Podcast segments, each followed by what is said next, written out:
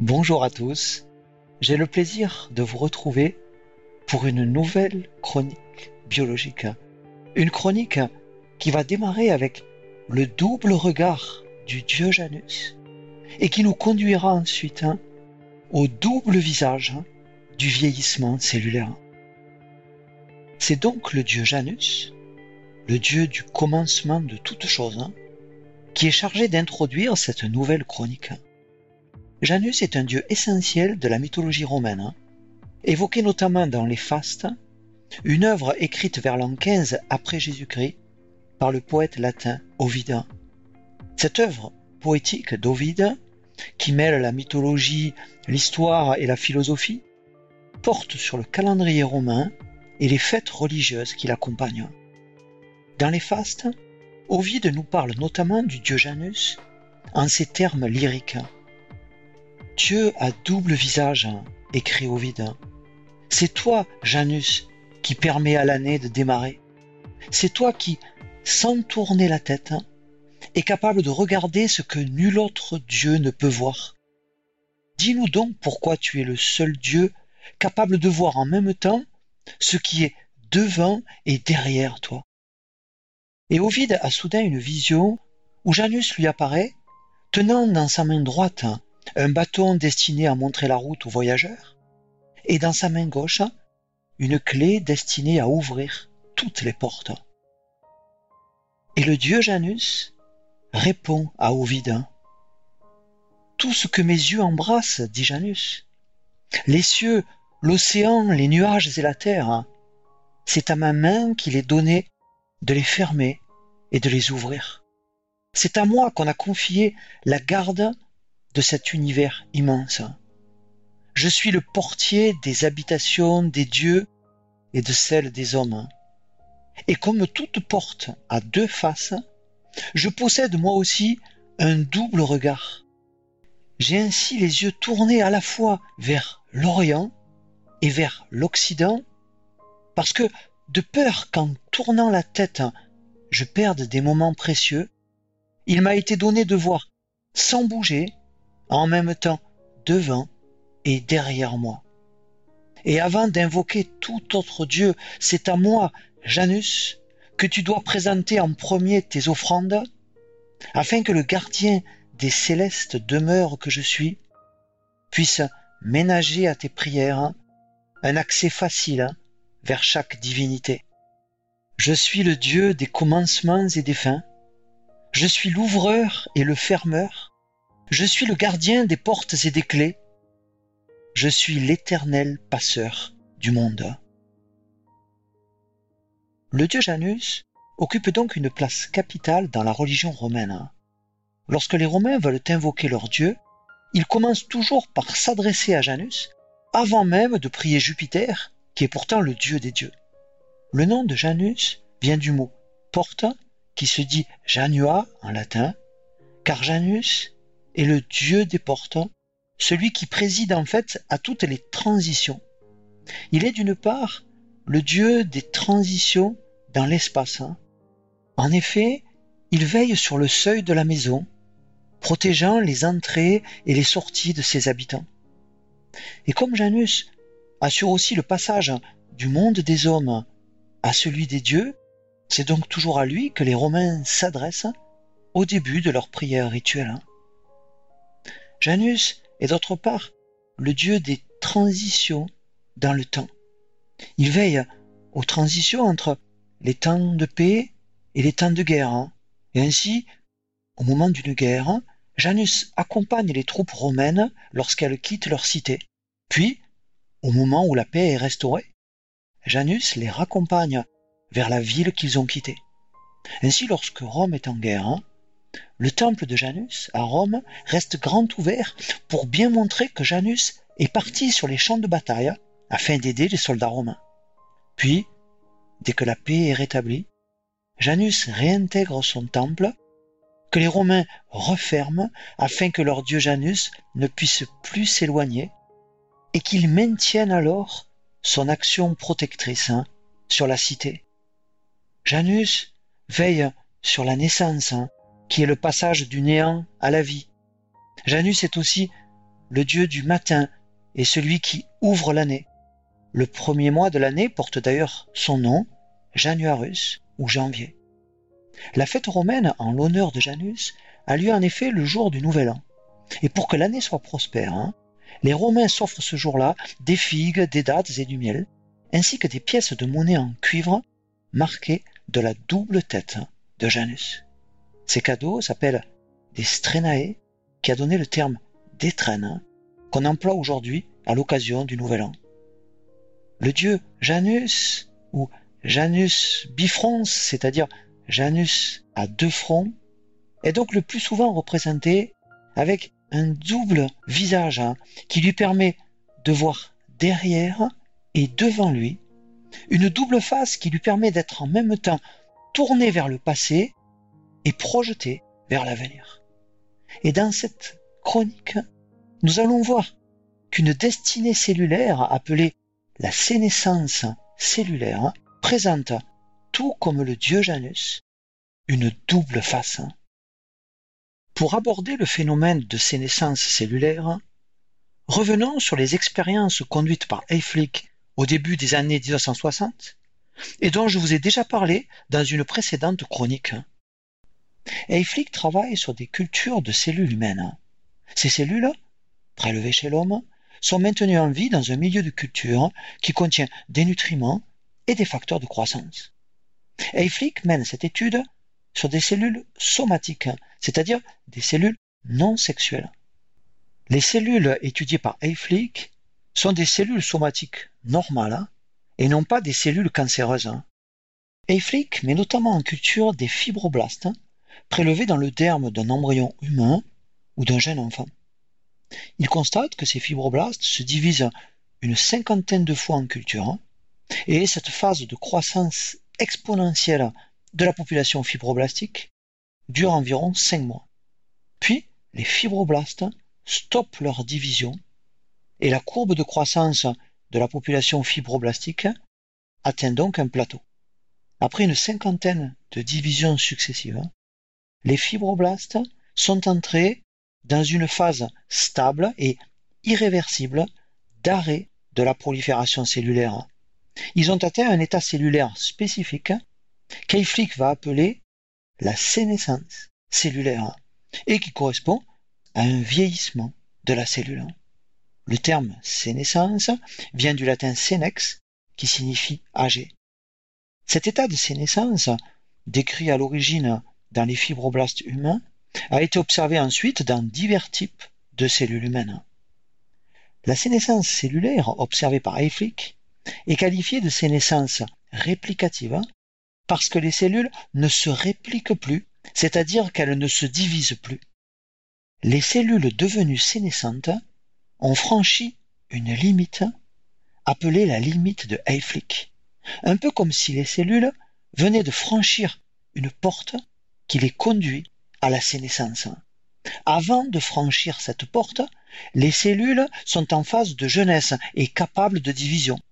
Mais après avoir passé cette porte, elles deviennent sénescentes et incapables de se diviser. Elles sont en quelque sorte devenues vieilles et stériles. Et le franchissement de cette porte nous rappelle le dieu Janus, le gardien des portes du ciel et de la terre, le dieu de toutes les transitions. Notons bien que la sénescence cellulaire n'est pas un état de mort cellulaire, mais elle constitue une destinée bien spécifique de la cellule. Les cellules sénescentes présentent en effet de nombreux changements à la fois morphologiques et fonctionnels. On peut considérer que les cellules sénescentes sont en fait entièrement reprogrammées. Les cellules sénescentes sont morphologiquement différentes des cellules en phase de division. Par exemple, les fibroblastes sénescents observés en culture sont beaucoup plus grands et beaucoup plus étalés sur le support de culture que les fibroblastes en phase de prolifération. Et les fibroblastes sénescents contiennent dans leur cytoplasme de nombreuses vacuoles et de nombreux agrégats de molécules non dégradables. La sénescence cellulaire comporte trois phases. Une phase initiale, une phase précoce, puis une phase tardive. Lors de la phase initiale de la sénescence, la cellule sort du cycle cellulaire hein, et elle ne peut donc plus se diviser. Puis, lors de la phase précoce de la sénescence, apparaissent des modifications morphologiques telles que la vacuolisation du cytoplasme, l'aplatissement et donc l'élargissement de la cellule. Dans le noyau, d'importants réarrangements de la chromatine se produisent. La lamine B est une protéine qui permet normalement la fixation de l'ADN à la membrane nucléaire interne. Lors de la sénescence cellulaire, l'expression de la lamine B diminue, entraînant des modifications progressives de l'architecture chromatinienne et apparaissent alors dans le noyau des foyers d'hétérochromatine. Les changements chromatiniens associés à la sénescence cellulaire jouent un rôle essentiel dans l'établissement et l'irréversibilité de l'état de sénescence. Dans le réticulum endoplasmique des cellules sénescentes, la quantité de protéines ayant une conformation anormale augmente, plaçant les cellules sénescentes dans une situation dite de stress du réticulum endoplasmique. L'activité lysosomale et l'activité autophagique des cellules sénescentes sont augmentées. Les lysosomes sont des organites impliqués dans la digestion intracellulaire. Et l'autophagie est un processus intracellulaire de dégradation d'éléments tels que des organites endommagés ou bien des protéines mal repliées, ce qui permet un recyclage des éléments défectueux de la cellule. Certains éléments de la cellule sénescente ne peuvent être dégradés et ils s'accumulent dans des lysosomes. Dans de précédentes chroniques, je vous ai présenté le processus d'apoptose, qui est une forme de mort cellulaire programmée. Les cellules sénescentes deviennent résistantes à l'apoptose, notamment en surexprimant des gènes codant des protéines anti-apoptotiques de la famille BCL2. Dans les cellules sénescentes, certains gènes spécifiques s'expriment alors que d'autres au contraire sont réprimés. Le sécrétome d'une cellule est l'ensemble des molécules que cette cellule sécrète. Et le sécrétome de la cellule sénescente va se trouver modifié. Ce sécrétome spécifique de la cellule sénescente est appelé le phénotype sécréteur associé à la sénescence. Les cellules sénescentes vont ainsi libérer des cytokines, des chimiokines, des facteurs de croissance et des protéases des matrices extracellulaires. Ce sécrétome spécifique de la cellule sénescente joue un rôle important dans la réponse inflammatoire, dans le remodelage des matrices extracellulaires et dans le maintien de l'état sénescent. La phase tardive de la sénescence se manifeste lorsque la cellule sénescente persiste et dans ce cas, les modifications morphologiques et chromatiniennes s'accentuent et la nature du sécrétome spécifique de la cellule sénescente évolue, favorisant l'inflammation chronique. Cette inflammation maintenue va exercer des effets nocifs sur lesquels nous reviendrons dans un instant. Nous avons vu dans une précédente chronique que la sénescence réplicative est le résultat, au cours des cycles cellulaires successifs, d'une érosion progressive des télomères hein, qui sont les extrémités spécialisées des chromosomes. Les télomères et les protéines qui leur sont associées remplissent une fonction vitale dans le maintien de l'intégrité structurale des chromosomes, notamment en empêchant les associations et les fusions bout à bout des chromosomes. L'ADN du noyau des cellules eucaryotes est organisé en molécules linéaires, et lors de la réplication de l'ADN, la réplication des extrémités des molécules d'ADN est incomplète entraînant un raccourcissement inévitable des télomères à chaque division cellulaire. Dans certaines cellules eucaryotes, telles que les cellules germinales et les cellules cancéreuses, les télomères sont synthétisés par une transcriptase inverse particulière appelée la télomérase. Mais dans les cellules somatiques normales, telles que dans les fibroblastes, du fait de l'absence d'activité télomérase, les télomères sont progressivement érodés au cours des divisions cellulaires. Pour les cellules somatiques, la longueur des télomères constitue donc une sorte d'horloge mitotique qui décompte le nombre de générations cellulaires successives. Une longueur minimale critique du télomère va déclencher un signal d'arrêt du cycle cellulaire. La cellule franchit alors la limite de Hayflick et elle entre en sénescence réplicative.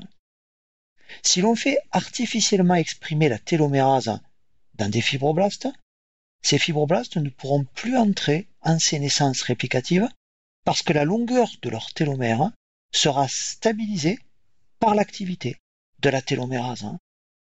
Comme les cellules germinales et les cellules cancéreuses expriment la télomérase, ces cellules particulières maintiennent la longueur de leur télomère au cours de leur division successive, ce qui leur permet d'échapper à la sénescence réplicative.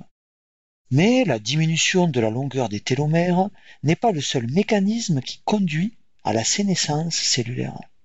En effet, la sénescence peut être induite prématurément et indépendamment d'un raccourcissement des télomères par une variété de stress.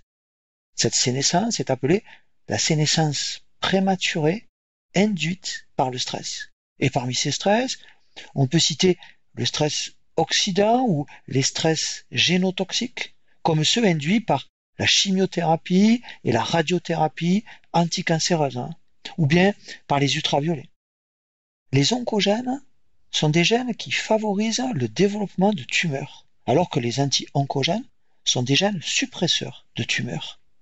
L'activation de certains oncogènes ou l'inhibition de certains anti-oncogènes peut induire une sénescence appelée la sénescence induite par les oncogènes. Et dans tous ces contextes de sénescence, l'ADN va présenter des lésions irréversibles conduisant à bloquer le cycle cellulaire et empêchant donc les cellules sénescentes de proliférer. La sénescence participe au développement et à la survie de l'organisme. C'est la première facette de la sénescence. En effet, la sénescence induite par des signaux développementaux intervient dès le début de notre vie. Ainsi, au cours de la formation du placenta, une sénescence transitoire favorise l'implantation de l'embryon. Puis la sénescence va jouer un rôle dans le développement de l'embryon. Et tout au long de la vie, les cellules sénescentes vont exercer un effet préventif sur le développement des cancers. En effet, la survenue dans une cellule de modifications génétiques précancéreuses provoque le plus souvent la sénescence de cette cellule, l'empêchant ainsi de donner naissance à des descendants qui présenteraient les mêmes altérations génétiques. Et ainsi, la sénescence a une fonction de suppression de tumeurs en bloquant la prolifération des cellules précancéreuses. Mais nous avons vu que la sénescence des cellules ne se traduit pas uniquement par une perte de leur capacité à se diviser. En effet, le sécrétome spécifique de la cellule sénescente exerce dans l'organisme des effets qui sont au départ bénéfiques. En cas de lésion dans un corps jeune, des cellules affluent vers la zone lésée et deviennent sénescentes. Le sécrétome de ces cellules sénescentes favorise alors la réparation et la cicatrisation. Notons que le processus de sénescence peut être contagieux parce que certains composants du sécrétome spécifique de la cellule sénescente ont la capacité de déclencher ou de renforcer la sénescence de cellules voisines. Cette contagion de la sénescence peut aussi se faire par contact entre cellules. Les cellules sénescentes peuvent par conséquent exercer aussi des effets antitumoraux en induisant localement la sénescence de cellules précancéreuses. Des molécules du sécrétome spécifique de la cellule sénescente peuvent aussi exercer un effet attractif sur les cellules du système immunitaire, qui reconnaissent alors les cellules sénescentes et les détruisent.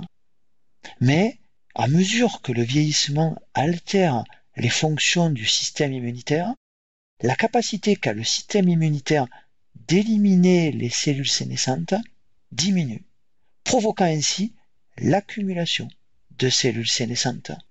Et ainsi, le nombre de cellules sénescentes augmente avec l'âge dans la quasi-totalité des tissus et des organes. Et cette accumulation de cellules sénescentes, à mesure que le corps prend de l'âge, peut exercer cette fois des effets nocifs. C'est la seconde facette de la sénescence qui apparaît alors et qui, au lieu de protéger l'organisme, va au contraire cette fois le mettre en danger.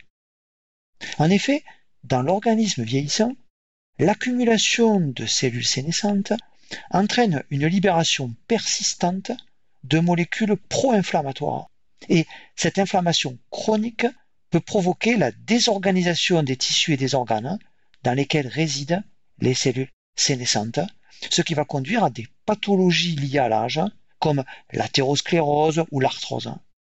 Et certains aspects de la sénescence, comme l'inflammation ou la sécrétion de facteurs de remodelage des matrices extracellulaires, peuvent également favoriser le développement de cancer. En 2016, une étude américaine publiée dans Nature va montrer pour la première fois le lien causal qui existe entre la sénescence cellulaire et le vieillissement de l'organisme. Cette étude est réalisée par Darren Baker, Jan Vandersen et leurs collaborateurs.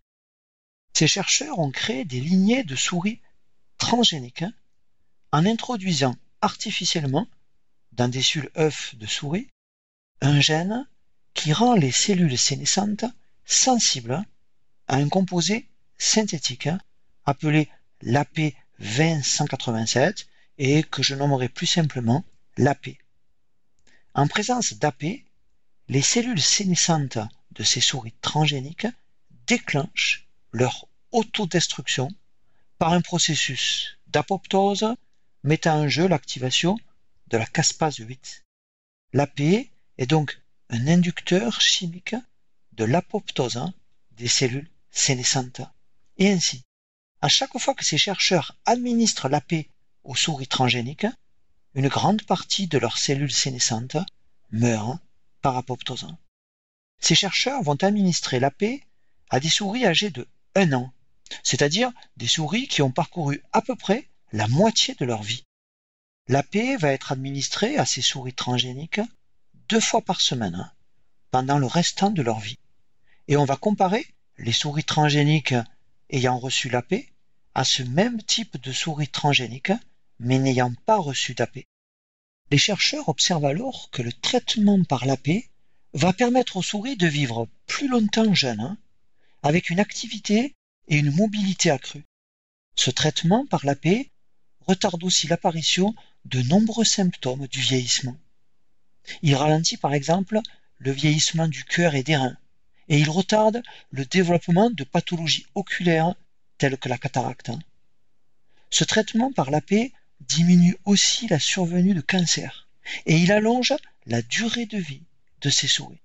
Mais le revers de la médaille est que ce traitement induit aussi un retard dans le processus de cicatrisation, lequel survient cependant normalement si le traitement par l'AP est interrompu.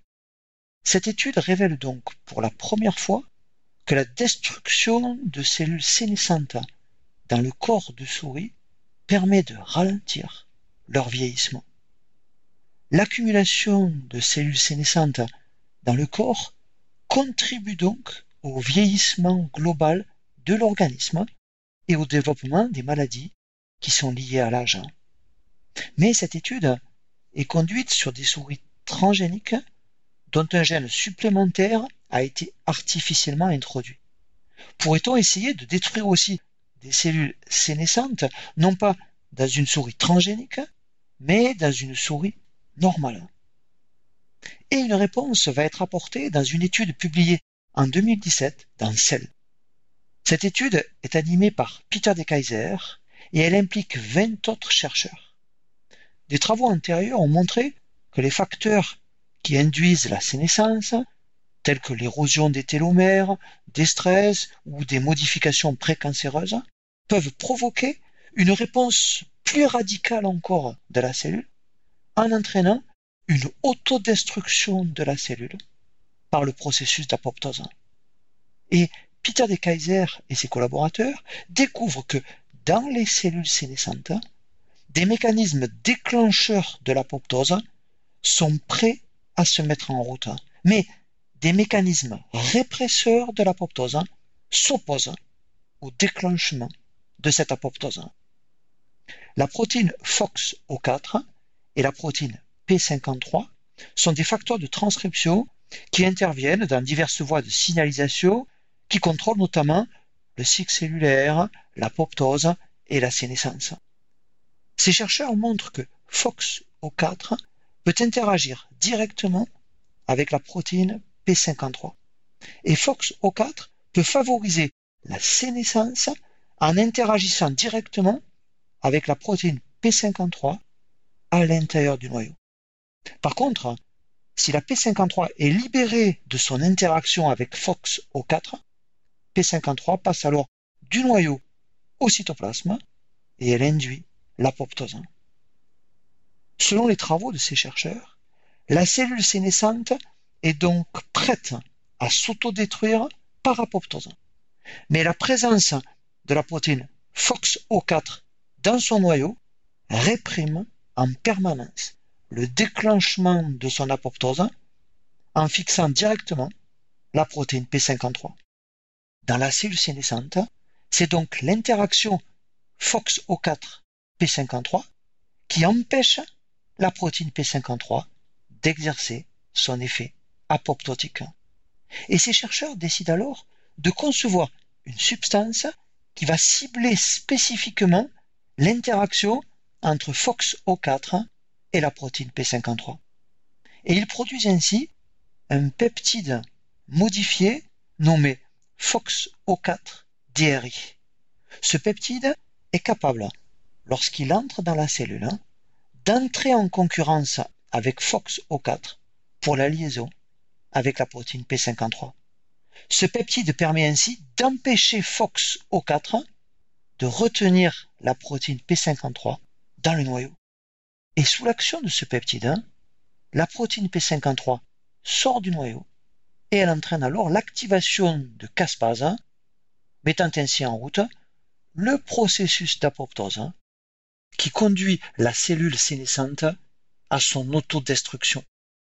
L'effet de ce peptide est donc de permettre à la cellule sénescente de relâcher le frein qu'elle exerce normalement sur le déclenchement de son autodestruction. Les chercheurs disposent ainsi d'un peptide capable de détruire spécifiquement par apoptose les cellules sénescentes de la souris. Et ce peptide présente l'avantage de ne pas exercer d'effet détectable sur les cellules qui ne sont pas sénescentes. Les souris sur lesquelles ces chercheurs vont tester l'effet de ce peptide sont des souris normales âgées de 2 ans, ce qui équivaut à peu près à 75 ans chez l'homme. Ces souris sont donc très âgées et elles manifestent de très nombreux symptômes du vieillissement, dont la perte des poils, des lésions importantes au niveau des reins et une forte diminution de leurs activités motrices. Les chercheurs administrent ce peptide à un lot de souris âgées de 2 ans qui vont comparer à des souris témoins ayant le même âge mais ne recevant pas ce peptide. Et les souris traitées pendant un mois par ce peptide ont rajeuni. Leurs poils ont repoussé et leur fourrure a retrouvé une apparence jeune. Les lésions de leurs reins ont disparu et en observant leur course spontanée dans une roue, on note une augmentation significative de leur activité motrice. Il s'agit ici de la première étude qui montre qu'il est possible chez la souris, en éliminant les cellules sénescentes, non seulement de retarder la survenue du vieillissement, mais aussi de faire disparaître des effets néfastes du vieillissement. Il est donc possible de rajeunir une souris par l'utilisation de molécules capables de détruire sélectivement les cellules sénescentes. Et on appellera sénolytiques les molécules qui permettent de détruire les cellules sénescentes. Dans une autre étude menée par des chercheurs américains et publiée en 2018 dans Nature Medicine, des souris âgées de 20 mois reçoivent une combinaison de deux sénolytiques pendant 4 mois à raison de deux doses par semaine. Et les résultats montrent que leurs performances physiques mesurées à 24 mois sont améliorées de façon significative. Si l'on applique ce même traitement à des souris âgées au départ de 24 mois et que l'on attend leur mort naturelle tout en mesurant régulièrement leur performance motrice, on observe là aussi une nette amélioration de leur performance physique, mais aussi un allongement sensible de leur longévité. La présence des cellules sénescentes et leur activité favorisent donc le vieillissement de l'organisme. L'accumulation des cellules sénescentes entraîne chez les sujets âgés ou atteints de certaines pathologies le dysfonctionnement des tissus dans lesquels ces cellules sénescentes sont présentes. Et on peut penser qu'un traitement destiné à éliminer nos propres cellules sénescentes nous permettrait de rajeunir, de limiter les pathologies liées à l'âge et finalement d'accroître notre longévité. Maîtriser la sénescence cellulaire peut aussi nous offrir de nouvelles stratégies pour combattre le cancer. Ainsi, l'induction préalable de la sénescence suivie de la destruction des cellules sénescentes peuvent constituer les deux étapes successives d'une thérapie anticancéreuse. En effet, aux doses classiques, les chimiothérapies et radiothérapies anticancéreuses agissent en induisant la mort des cellules cancéreuses et donc en provoquant une régression de la tumeur. Mais elles ont malheureusement aussi des effets secondaires. Cependant, à des doses plus faibles, ces mêmes thérapies induisent la sénescence des cellules cancéreuses et peuvent constituer alors une première étape dans le traitement d'un cancer. Cette première étape ne permet pas d'éliminer les cellules cancéreuses, mais elle limite la croissance tumorale puisque les cellules sénescentes ne se divisent plus. Et comme il s'agit d'une thérapie à faible dose, elle génère moins d'effets secondaires que lorsque ces mêmes thérapies sont utilisées classiquement à forte dose. Néanmoins, les cellules tumorales sont toujours présentes, bien que sous forme sénescente, et le cancer peut récidiver. Une stratégie pour éviter cette récidive est d'ajouter ensuite une seconde étape de traitement en utilisant cette fois des sénolytiques capables de tuer spécifiquement les cellules sénescentes, y compris les cellules cancéreuses sénescentes. Comme le Diojanus, la sénescence cellulaire a donc un double visage. Le premier de ces visages est avenant et bénéfique parce que la sénescence cellulaire intervient dans le développement, parce qu'elle favorise la cicatrisation et parce qu'elle s'érige en barrière contre le cancer. Mais le second visage de la sénescence cellulaire, qui va se révéler un peu plus tard au cours de notre vie, est plus sournois. Ce second visage de la sénescence cellulaire est sombre et maléfique parce que la sénescence cellulaire peut être défavorable à notre survie lorsque nous vieillissons. En effet, la sénescence cellulaire va épuiser le potentiel de prolifération de nos cellules souches. Et l'accumulation de cellules sénescentes dans les tissus, ainsi que l'inflammation que ces cellules déclenchent par leur sécrétome, vont présenter un véritable danger pour les cellules voisines pouvant provoquer diverses pathologies liées à l'âge, comme l'athérosclérose, l'arthrose et le cancer. Des thérapies visant à détruire les cellules sénescentes par l'utilisation de sénolytiques pourraient donc permettre de diminuer les effets néfastes du vieillissement. Mais en raison de l'ambivalence de la sénescence, combattre le vieillissement en détruisant nos cellules sénescentes pourrait aussi conduire à augmenter le risque de développer des cancers.